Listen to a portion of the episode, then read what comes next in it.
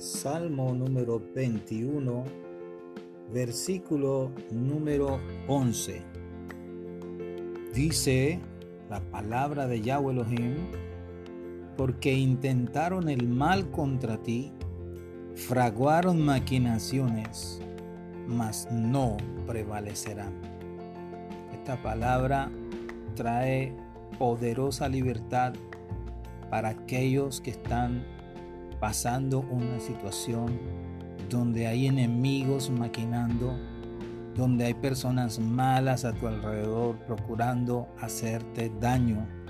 Pero la escritura promete, mas no prevalecerán.